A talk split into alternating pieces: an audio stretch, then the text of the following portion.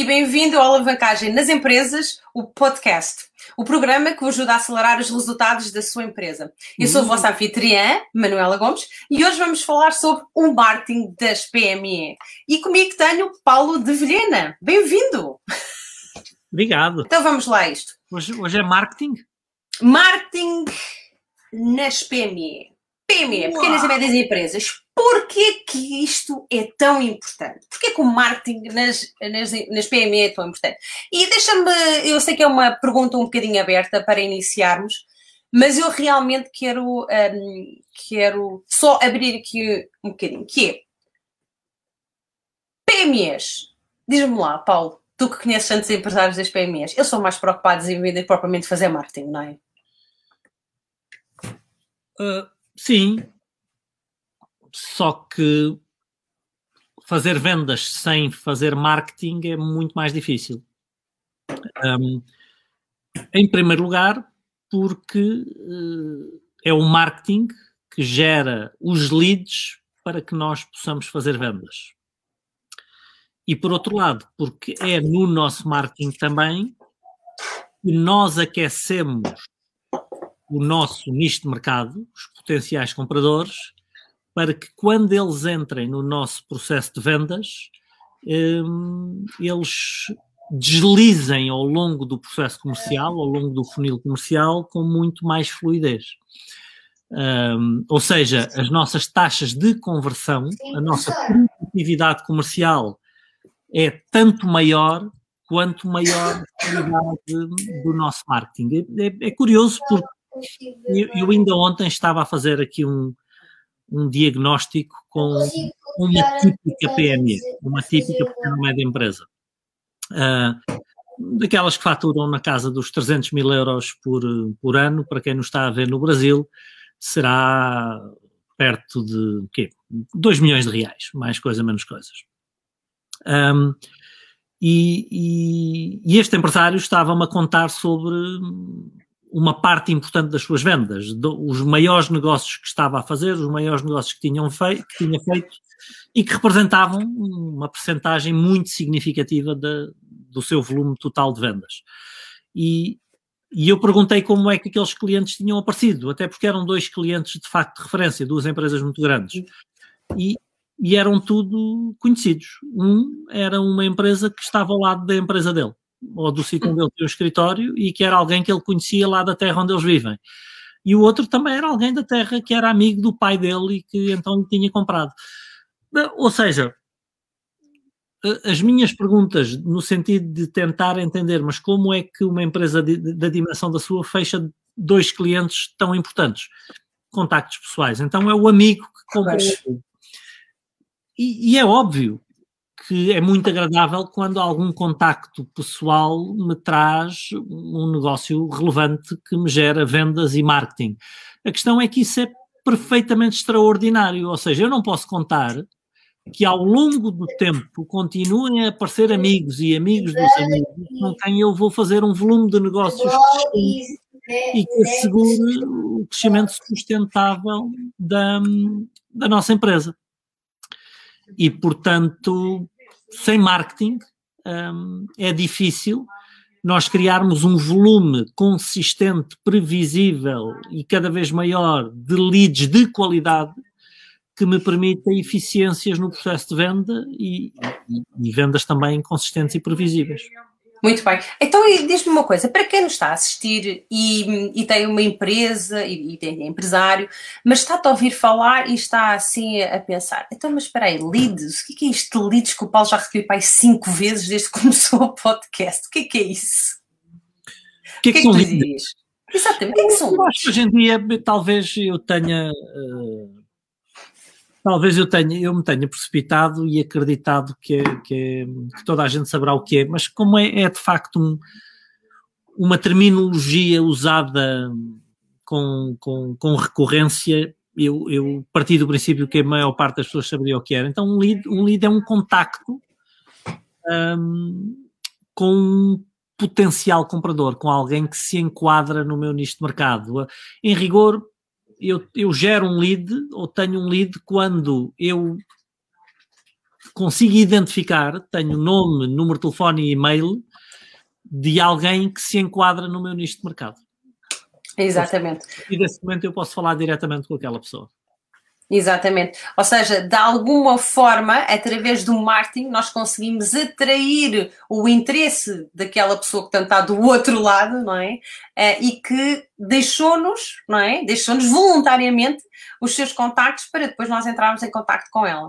Portanto, é importante. Isto só para quem está a assistir. Hoje, hoje, cada vez mais, até por questões legais, um, o diploma do RGPD obriga a que hum, eh, de facto a pessoa tenha deixado voluntariamente, de alguma maneira, ou nos tenha voluntariado os seus contactos, um, ehm, autorizando-nos a falar com, com, com ela.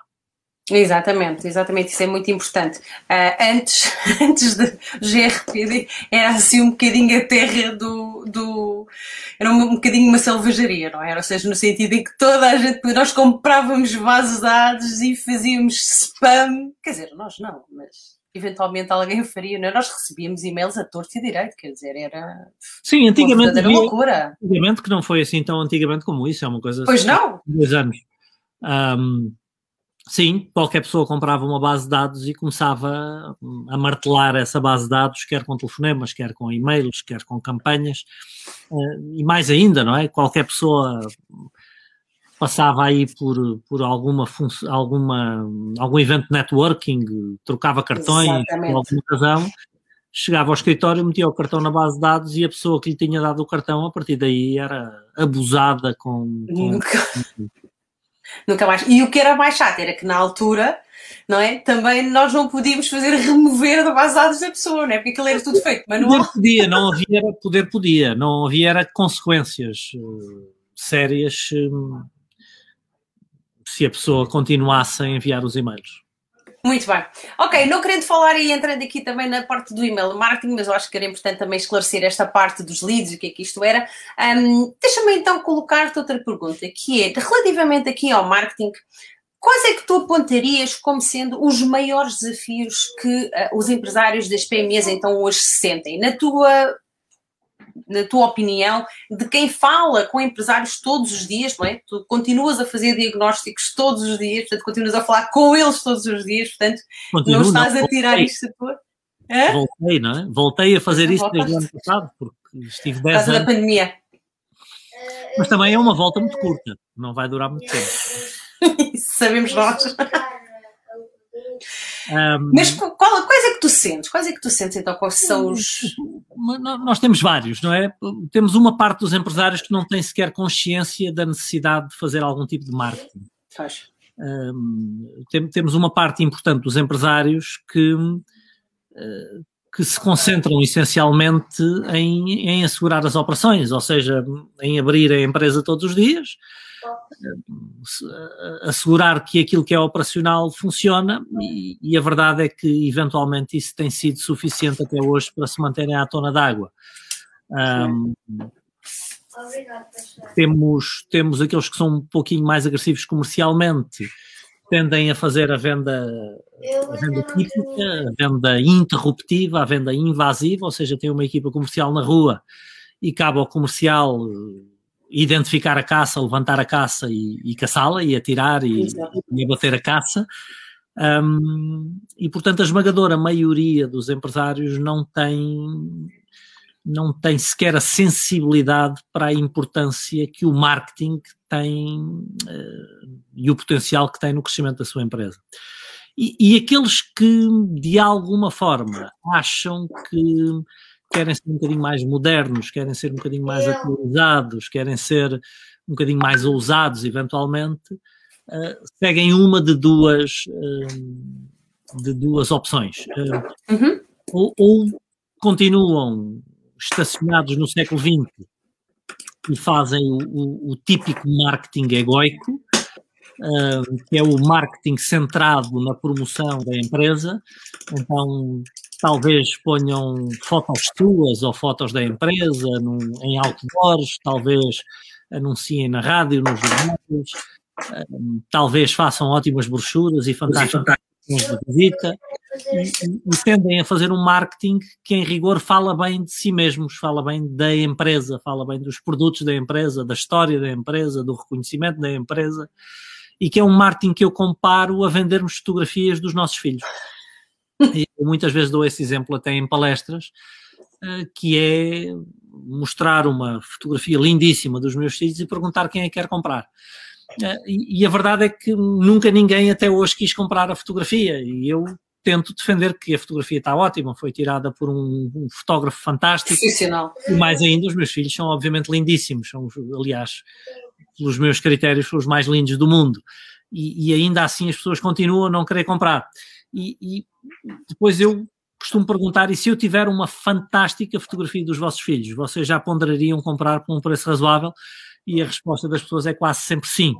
Então, se eu tiver uma fotografia fantástica do teu filho, Manuela, a um preço razoável, obviamente tu entusiasmas-te com a probabilidade, com a possibilidade de comprar a fotografia, porque é de facto lindíssima e tu adoras o teu filho e tens muita pena de perder aquela fotografia, mas se for dos meus filhos, por encantadores que eles sejam, tu já não vais ter vontade de comprar. O marketing da esmagadora maioria das pequenas e médias empresas é, é, é um marketing que fala bem da empresa, ou seja, promove as qualidades da empresa. Não é um marketing que esteja feito para mostrar aos clientes como é que nós os podemos ajudar. Ou seja, vende fotografias dos nossos filhos, não vende fotografias dos, dos, dos filhos dos clientes. A segunda linha uh, que, que nós assistimos na, na, esmagadora maioria dos PME, das PME, é, é, uma linha mais modernaça ainda. E, e, qual é a linha mais modernaça? É pá, é que isto do marketing digital é que está a dar. O marketing das redes sociais é que é uma bomba, pá, está no Facebook, no Instagram, nesses lados todos. Só que não percebemos nada disso. Então o que é que fazemos? Pá, contratamos aí um gaiato, um, uma empresa de uma malta nova, porque eles é que sabem disso, e pagamos-lhes uma avança de 250 ou 300 euros por mês, epá, e eles é que nos gerem uh, as redes sociais. E, e, depois é engraçado porque, pá, e, e ainda muito recentemente com, num diagnóstico que eu fiz com um empresário, eh, eu perguntava-lhe, mas ok, então fantástico, fez esse investimento. Quantos leads é que gerou no último trimestre? Eu assisti, eu assisti esse diagnóstico. Aí uns 40, aí uns 40. E, e eu disse, paga 250 a 300 euros por mês para essa empresa gerir as suas redes sociais, mais os anúncios que essa empresa faz, e gerou 40 leads. Uh, e no ano passado, ah, no ano passado foram uns 60 leads no ano inteiro. E, e, na altura eu, eu, não me aguentei. Eu às vezes tenho, tenho, tenho. As coisas saem quando eu tento agarrar, já, já saíram. Já foi, já foi. Eu desabafei que se, que se o meu marketing me aparecesse com 60 leads num dia, que já era mau. É muito mau. Não, era terrivelmente mau. Não, não, não, e, e, não pagamos a ninguém para que nos faça isso, fazemos nós in-house. Exatamente. Ou, ou seja, eh, o, o, que as pessoas estão a tentar fazer é subcontratar uma das questões, uma das atividades mais estratégicas da própria empresa, que é a geração dos leads.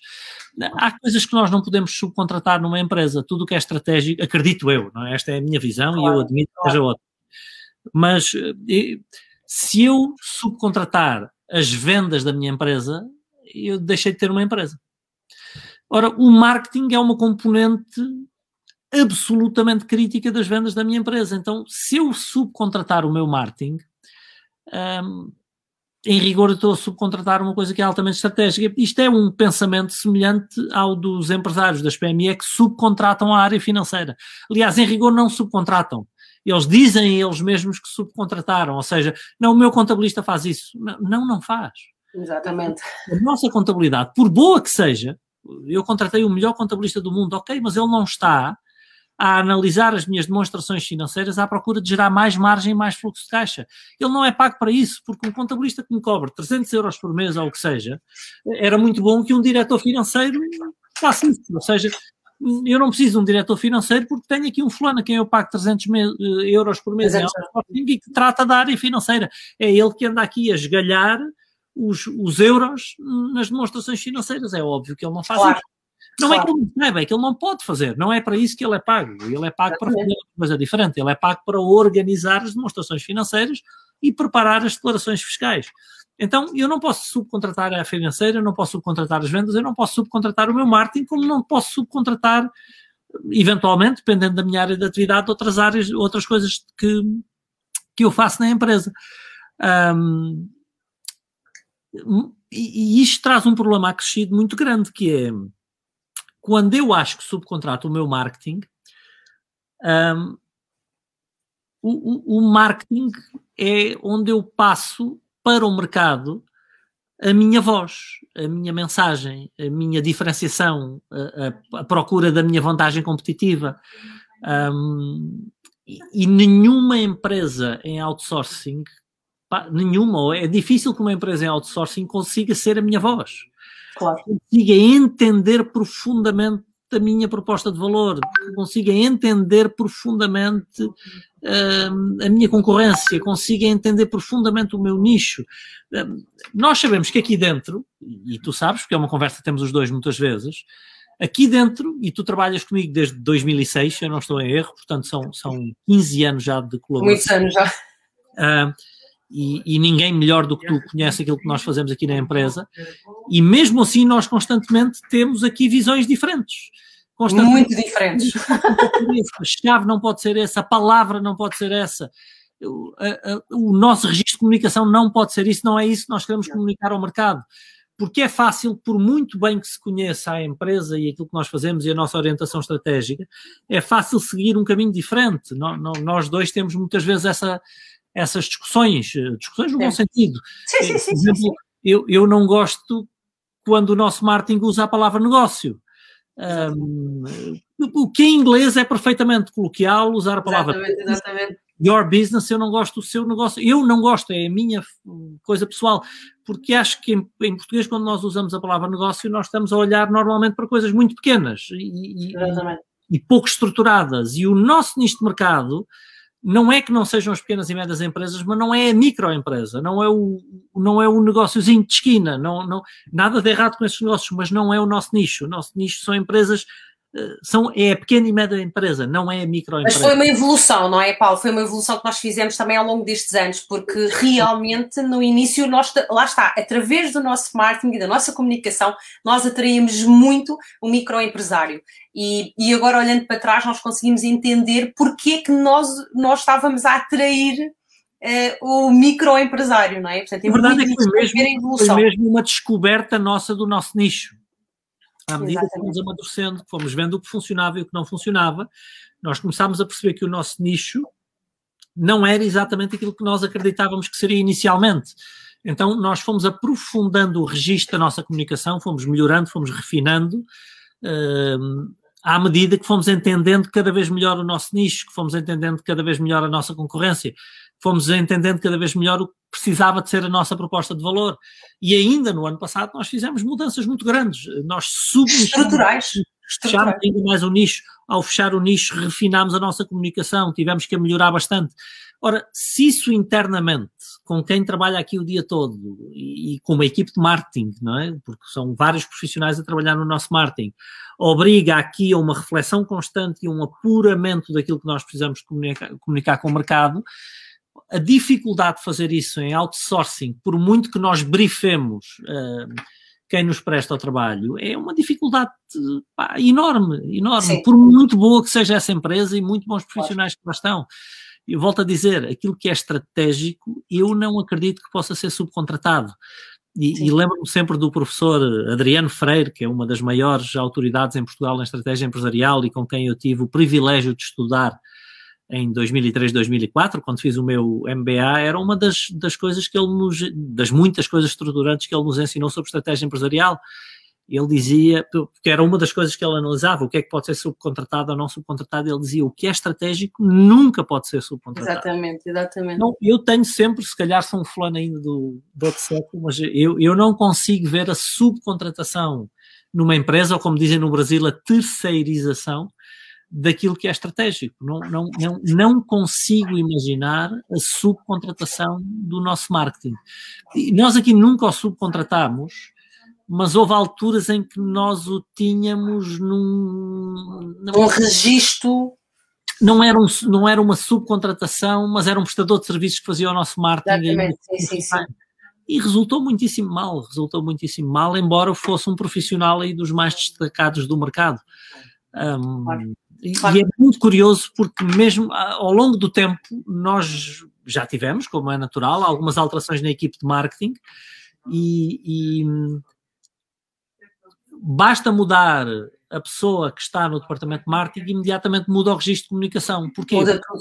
Cada profissional tende a, a, impor um pouco o seu cunho pessoal. Pessoal, pessoal, é normal. E, e, eu acho que uma das mudanças que nós fizemos e, e, e, que eu acredito que foi muito positiva no último ano, nos últimos 18 meses, o último ano. Um, foi tu teres entrado, sim.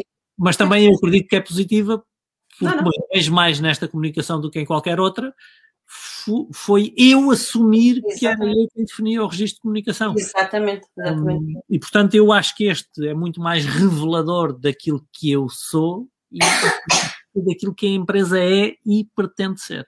Sim. Mas são muitas vezes discussões estratégicas na própria empresa, não é? Quando, usando aqui um exemplo de outro departamento, para que as pessoas percebam que eh, esta é uma discussão que há no marketing, mas há nos outros departamentos também. Um, no departamento de consultoria ou de business coaching, nós temos as mesmas discussões, não é? Nós discutimos que, pá, quem é de facto o nosso nicho de mercado, quem é que deve ser, que tipo de soluções é que nós devemos organizar para um tipo de pessoas e outro, e, e não estamos sempre de acordo. Claro. Um, às vezes, um, eu tenho uma visão diferente do que deve ser, devem ser os nossos clientes de, de, de, da equipa e daquilo que deve ser o nosso nicho de mercado, a nossa linha de comunicação, o tipo de propostas de valor que nós refinamos e, e portanto, é, é, é, perfeitamente natural, não é? É perfeitamente claro. que isso aconteça e é saudável que isso aconteça e como eu digo sempre, é saudável que nós tenhamos um diálogo ideológico sobre ideias musculado à volta disso. Exatamente. E... No final do dia sou eu que decido. Como sempre. Mas isso é o que eu digo às vezes alguém, quando nós. Alguém tem que molhar a camisa e eu não acredito. Acredito em democracias para viver, não em democracias dentro das empresas.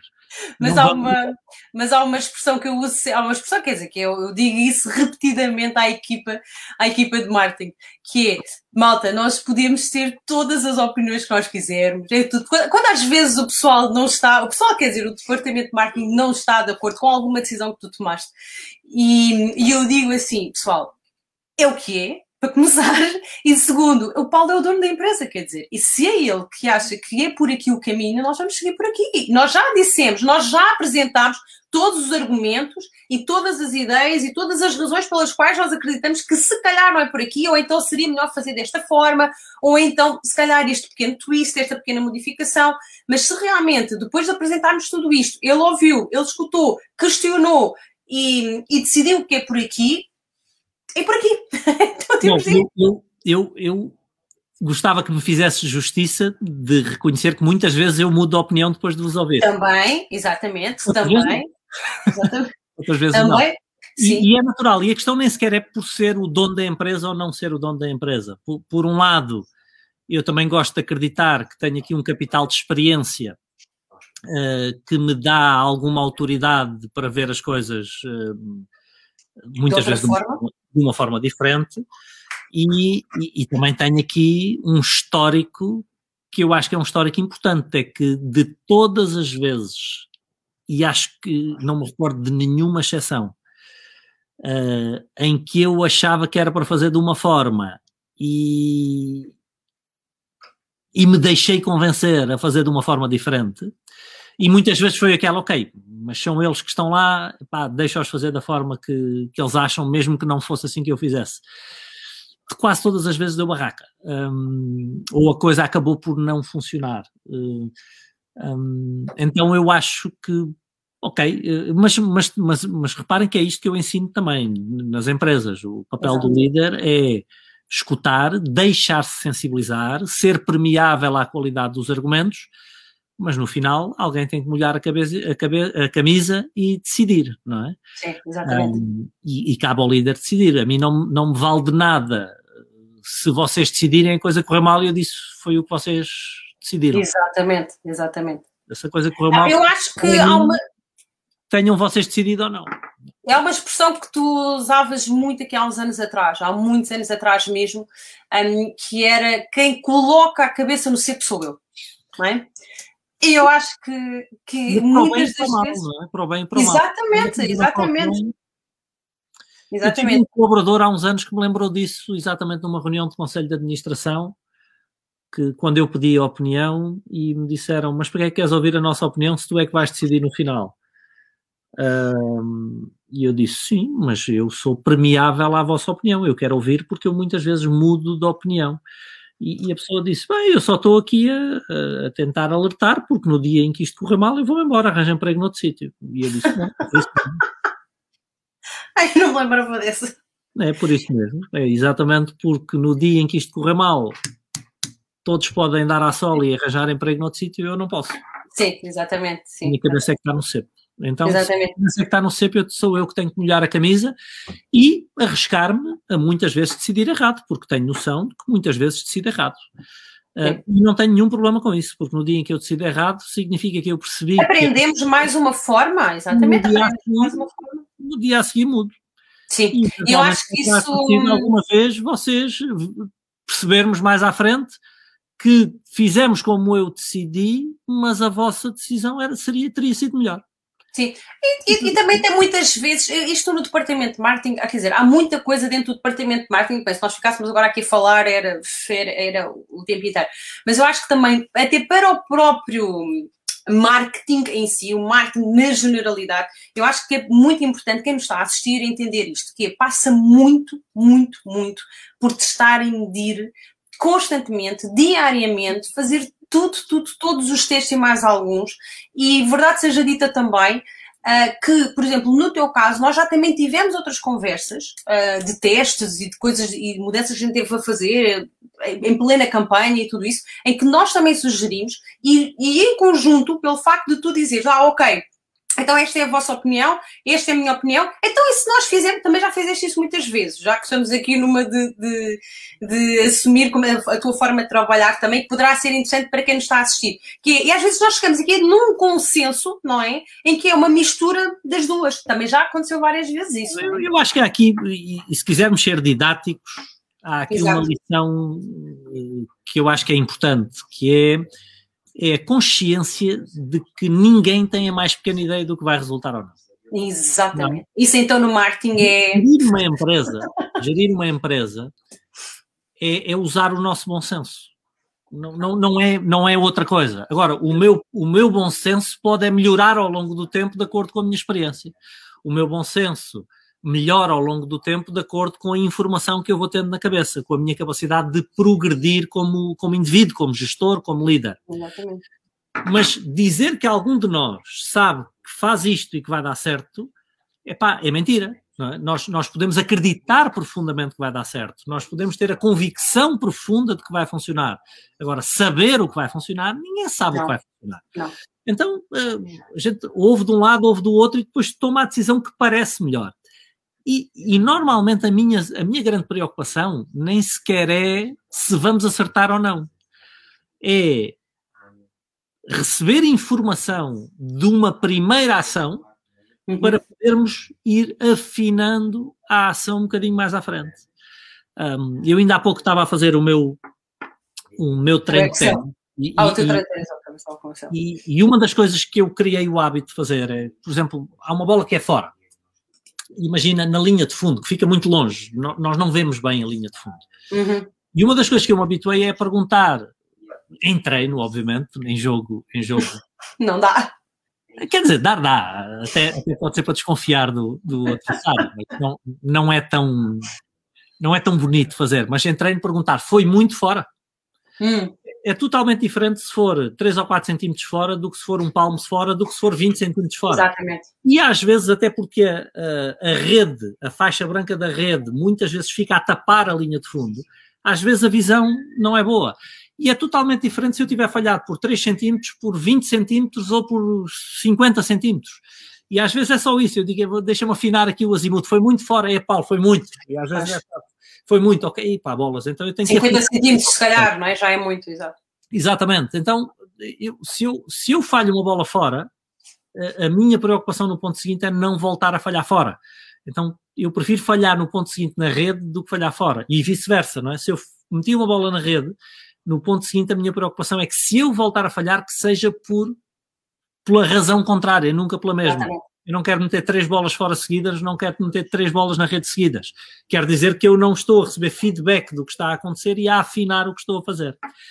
E, e, e na gestão das marketing é exatamente a mesma coisa. É nós precisamos muitas vezes de ver o suficiente só para dar o primeiro passo. Exatamente. Eu, eu posso não ver o fim da estrada, normalmente eu não vejo o fim da estrada.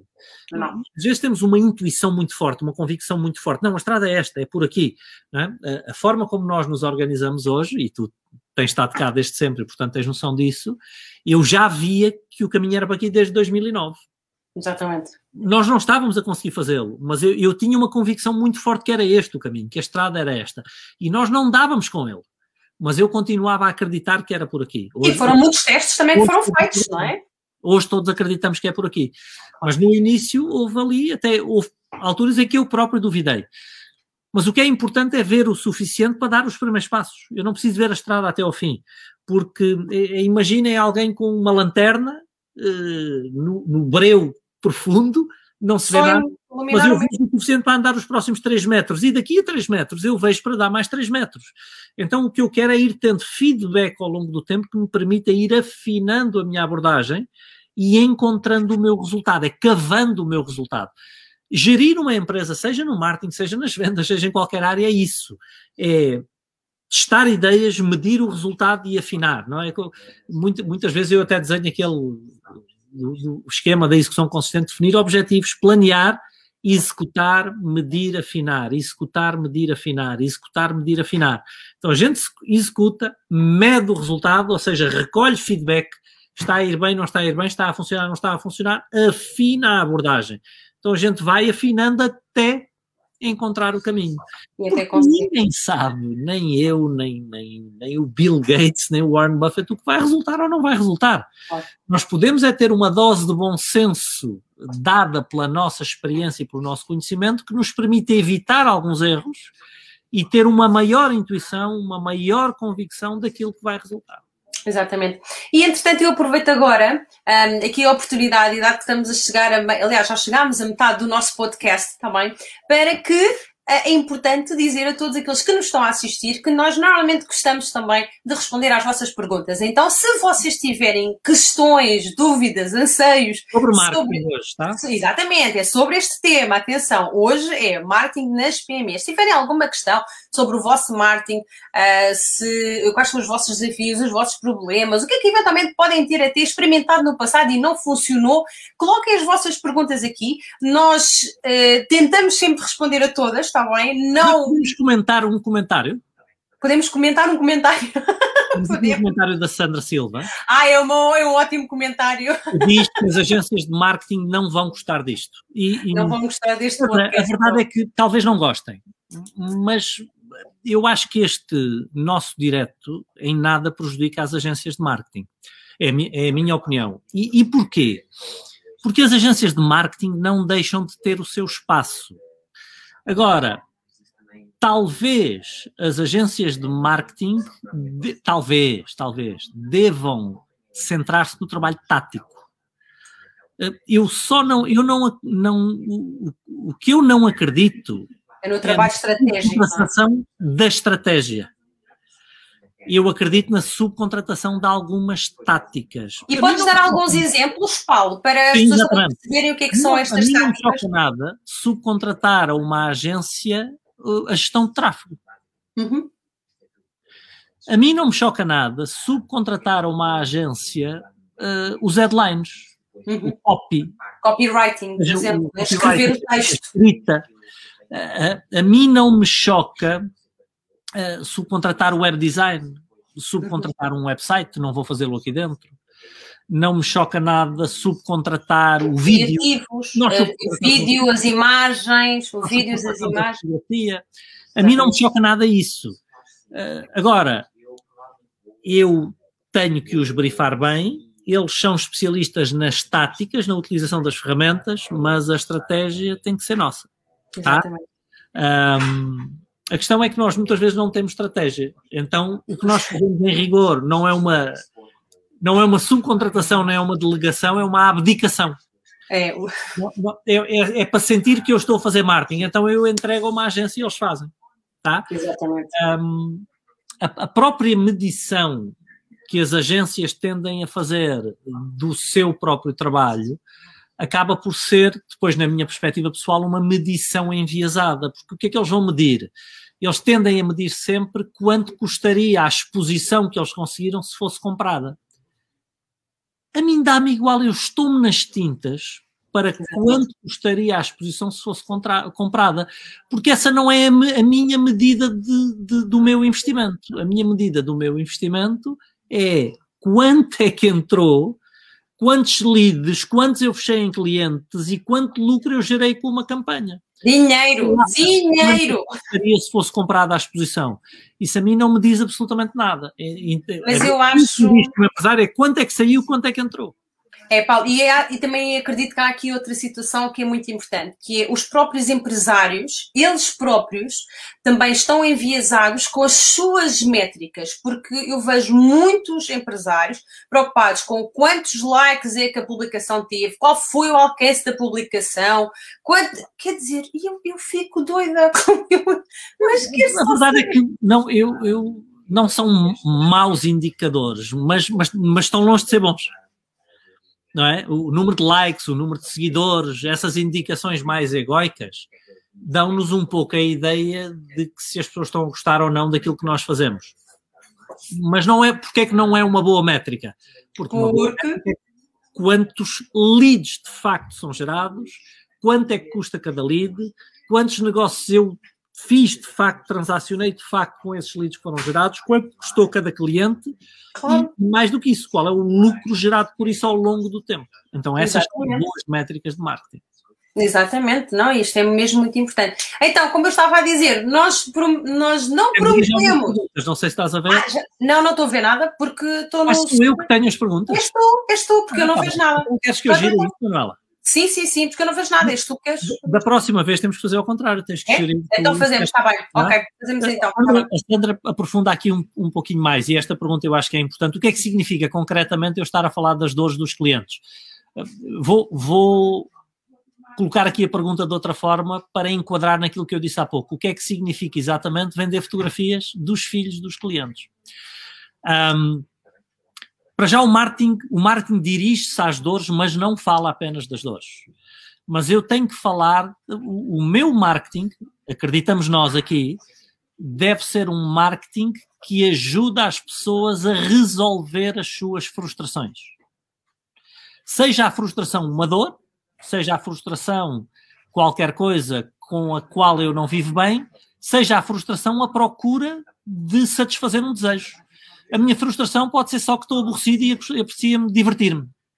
Uh, e, e, e, o meu marketing tem que me dar, ou o marketing de quem quer divertir-me, tem que me dar essa noção de diversão.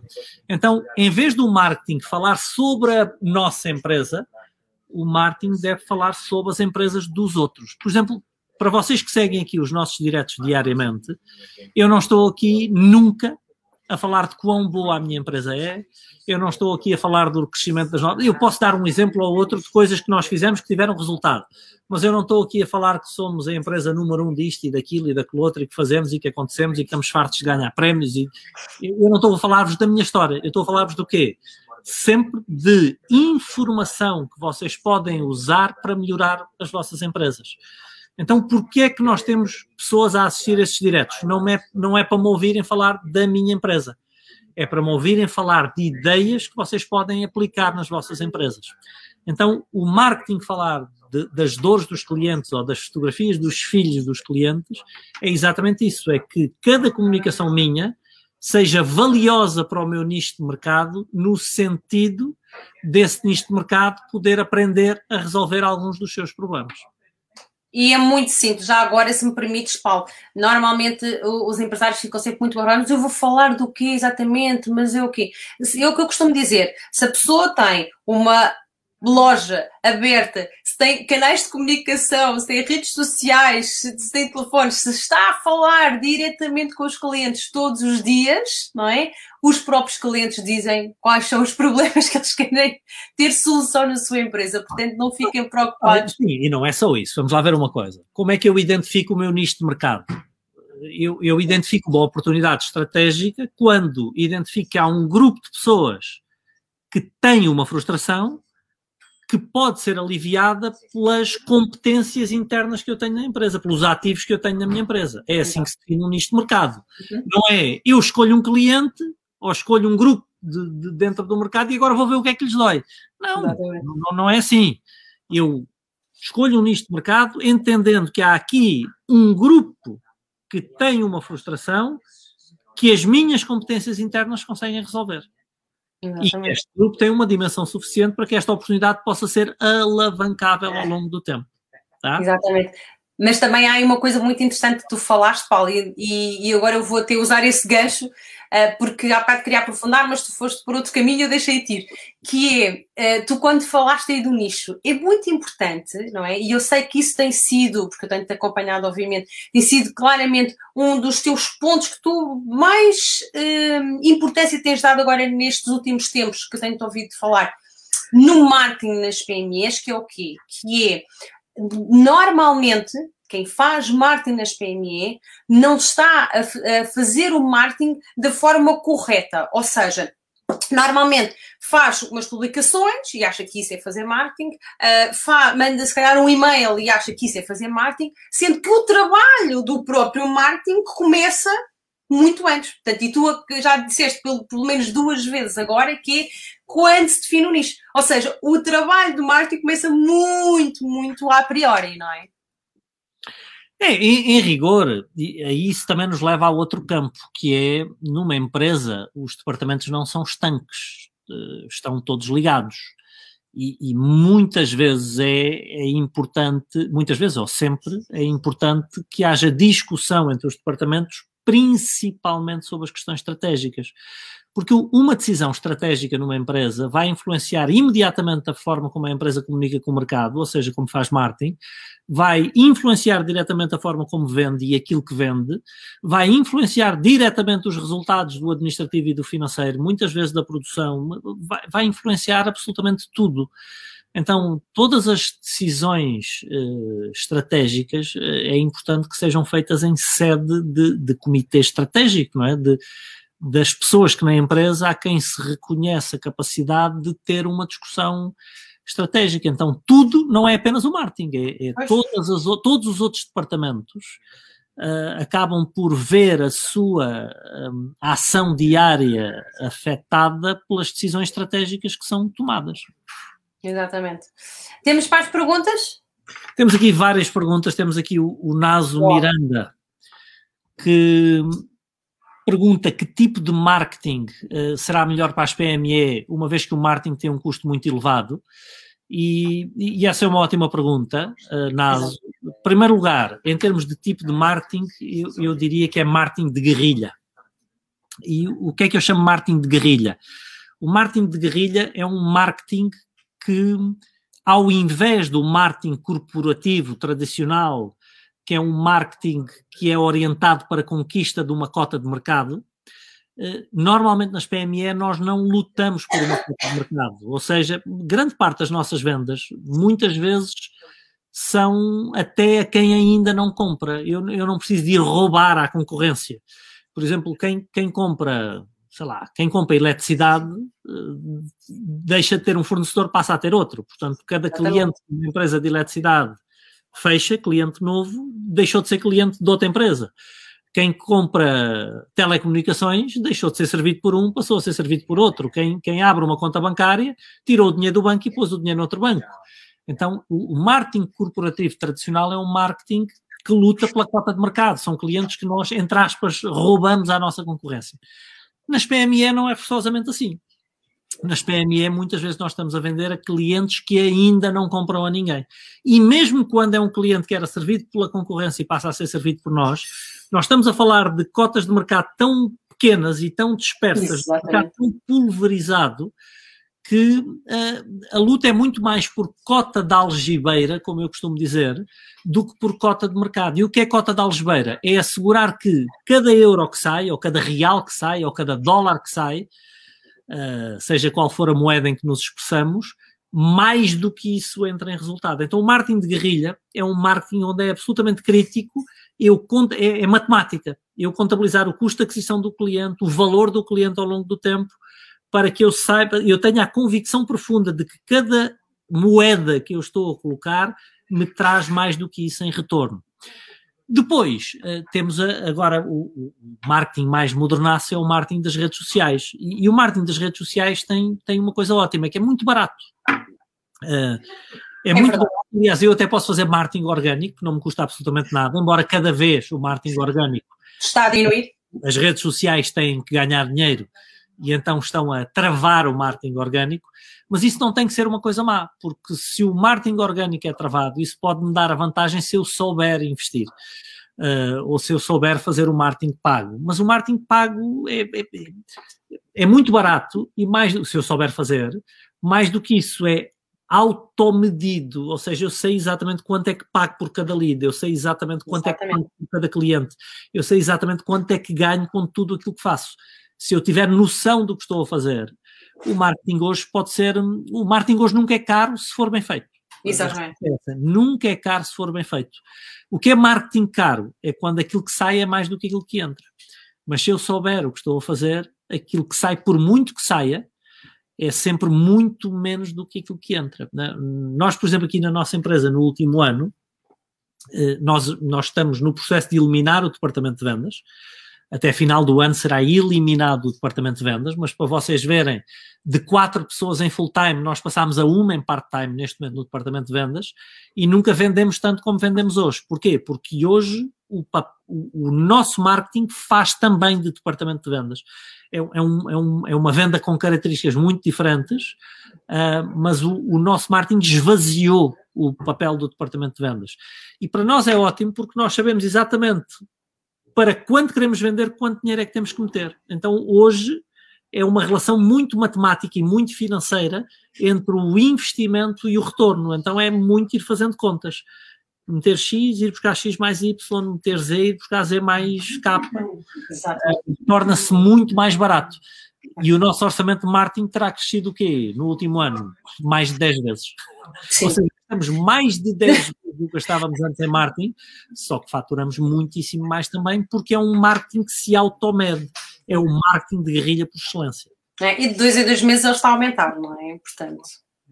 Temos aqui mais uma pergunta que é do João Carlos Silva, que pergunta: saber quanto custa cada lead pela agência de marketing vezes a equipa específica de marketing da empresa? Um, sim, eu, eu, quero, eu quero saber cada lead por origem. E, e, nem sequer é cada lead por origem, às vezes é por origem, às vezes não, é por origem de campanha. Eu não quero saber quanto me custa cada lead no Facebook, quanto me custa cada lead com esta campanha, com este headline, com este vídeo. Exatamente. Nós temos ter centenas de campanhas, neste momento, centenas de campanhas a circular. Então, a gente, a gente pode dizer neste momento. Neste dia, quanto me custa no outro. Porque Exatamente. uma das que ver é quando o lead deixou de ser interessante. Exatamente. Nós às vezes lançamos uma campanha e começamos a comprar o lead a 10 cêntimos, 15 cêntimos, 20 cêntimos, 30 cêntimos, 50 cêntimos, e há um momento em que o lead já está a 2 euros. Interrompa a campanha porque leads a 2 euros já não me interessam. Então, nós sabemos, inclusive, quanto é que temos de pagar por cada lead e quando o lead fica mais caro do que aquilo que nós queríamos investir nele, nós paramos a campanha. Então, às vezes nem sequer é uma questão ao dia, é uma questão ao minuto. Nós vamos observando quanto é que está a custar o lead, quando chega a um ponto, nós cortamos. Então, não, não. é só comparar o nosso com o da, da agência de marketing. Nós neste momento, nós Sim. neste momento, só, só para adicionar, nós neste momento temos 250 anúncios ativos, ok? Um, portanto, são bastantes, e uma das coisas que nós estamos a fazer também é comparar, como o Paulo há pouco estava a dizer, não é? Nós estamos neste momento a comparar, por exemplo, a fazer os testes A e B. Então, há uma imagem que tem, por exemplo, um headline, não é? E que tem aquele desenho, e outra que não tem. Então nós estamos a comparar a ver qual é que, dessas duas imagens, qual é que nós conseguimos, por exemplo, melhores resultados. Ok? Uh, então, vocês podem depois fazer todos estes, estes testes, estas tais medições que nós falávamos no início deste podcast, por exemplo, na, nas vosso, no vosso esforço de marketing digital, por exemplo. É isso aí. Temos aqui, mais uma, temos aqui mais duas perguntas. Oi, agora entrou outra e eu acabei de passar para a outra. O Bruno Ribeiro pergunta o que é marketing orgânico. Marketing orgânico é marketing que nós não pagamos, ou seja, por exemplo, isto que nós estamos a fazer aqui agora é marketing orgânico. Não, não nos custa absolutamente nada estar aqui, nada do ponto de vista de investimento financeiro. Eu e a Manuela estarmos aqui a conversar uma hora convosco e a ensinar-vos um pouco daquilo que nós sabemos sobre marketing. Um, portanto, isto é perfeitamente orgânico. Agora, se eu quiser que isto chegue a mais gente, eu tenho que pôr dinheiro para levar este conteúdo a pessoas que ainda não o seguem sem eu investir. É. é? Marketing orgânico é tudo o que nós fazemos e que não pagamos por isso. Eu posso pôr um vídeo no YouTube, é marketing Uma orgânico. foto, uma imagem, um texto. Orgânico é tudo aquilo que nós não pagamos para levar a mais pessoas, para, para impulsionar. Temos aqui o Naso Miranda, a quem nós já respondemos, que continua a dizer que no, no país dele só ter internet já é um custo muito elevado. Pois. E que as é redes é melhor. Naso, seja quanto for que custe internet no país, é tudo uma relação de custo-proveito, investimento versus proveito. Eu posso pagar internet a preço de ouro e anúncios a preço de ouro e ainda assim valer a pena. Ou seja, eu tenho que encontrar um equilíbrio entre o meu investimento e o meu retorno, independentemente do país. Exatamente. Ah?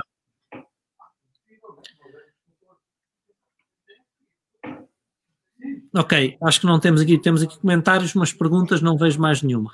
Ok, muito bem. Então, se calhar, como já estamos também aqui a chegar ao finalzinho aqui do nosso podcast, eu vou-te deixar então, se calhar, com uma pergunta que, que eu acredito que é, é importante, que são, e, aliás, e são, acredito eu, pontos de ação para depois também quem nos uh, que está a assistir este podcast possa fazer.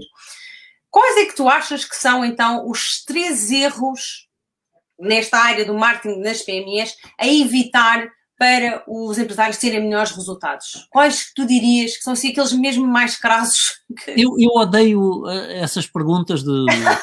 que vou dizer-me agora. Três erros, não sei o quê, porque pode pedir buscar um número que pode não ser o número eu não, acho é por menor, é que eu dizes isso e eu tinha-te mandado as perguntas anteriormente. É, é, é, e tu escolhes dizer isso agora ao vivo.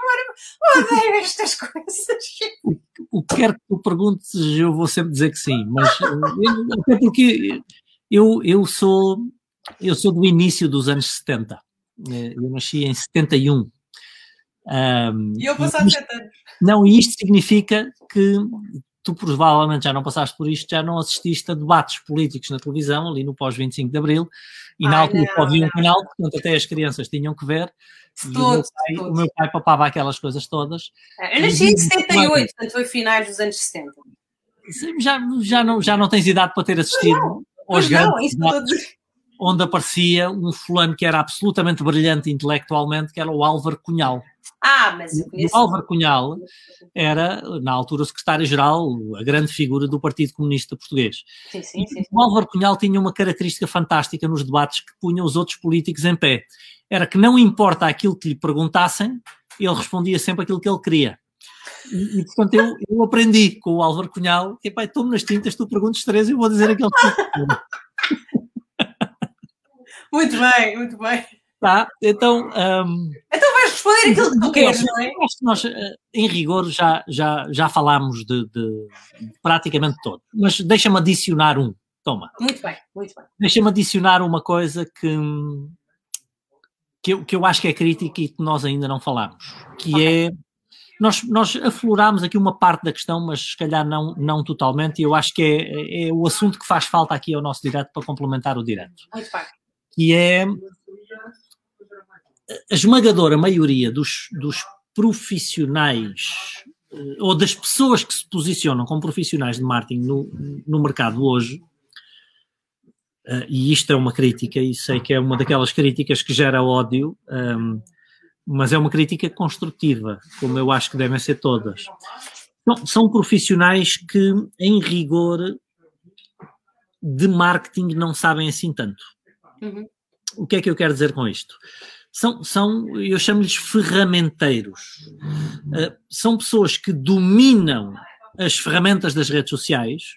Uh, os fulanos sabem muito, talvez, de Facebook, sabem muito de LinkedIn, sabem muito de Instagram, sabem muito de YouTube e de outras ferramentas que nós precisamos de usar muitas vezes no nosso marketing. Uh, mas não sabem tanto de marketing.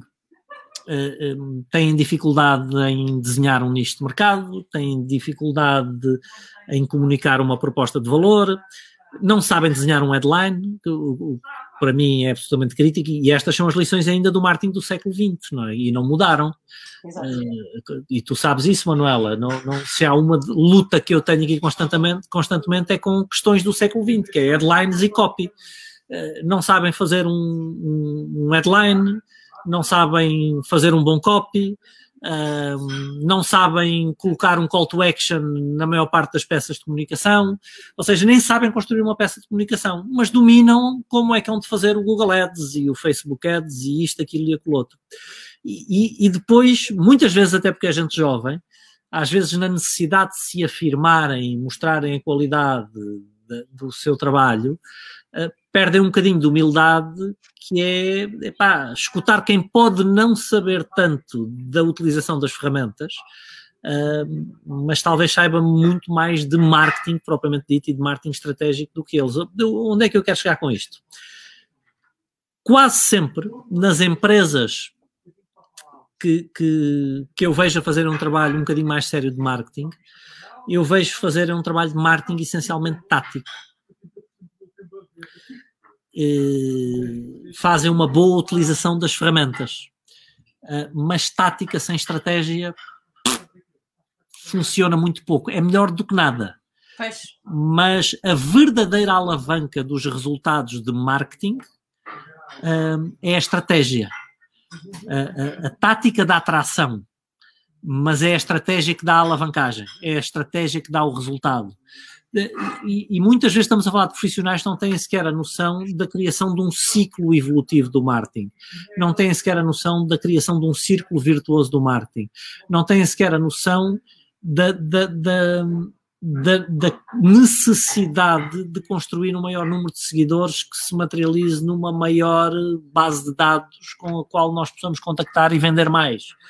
Então, é gente que se autogratifica, para não usar uma palavra feia, em ver uma fantástica utilização das ferramentas, das táticas, do veículo de comunicação da mensagem, eh, mas depois na parte estratégica, no próprio desenho da mensagem e na criação de uma estratégia pronta para comunicar com um nicho de mercado e converter esse nicho de mercado em leads ou em contactos.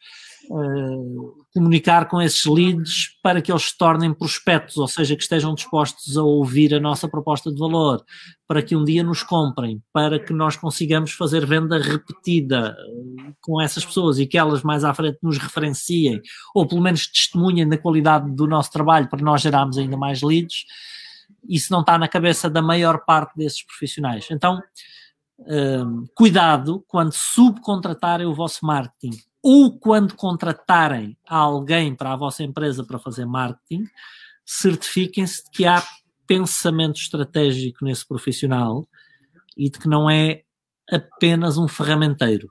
E se for apenas um ferramenteiro, que seja um bom ferramenteiro, mas nunca deixem o ferramenteiro gerir a estratégia da vossa empresa como eu fiz durante algum tempo, tá? E custou-me muito caro. E eu acho que é por isso mesmo, acho que é por essa mesma razão que tu agora tens essa sensibilidade e estás a tentar uh, também chamar a atenção para quem nos segue, não é? Para, para, esse, para esse abismo, para é, esse abismo de dinheiro. No meu caso, e nós já fizemos aqui as contas por alto, Manuela, custou-nos milhões nos últimos 11, 12 anos. Exatamente. Milhões. Milhões. Dezenas de milhões. Dezenas de milhões. Talvez dezenas de milhões, mas, mas muitos milhões custou-nos a nós. Sim, Exatamente. Então nós queremos que isso não aconteça também convosco.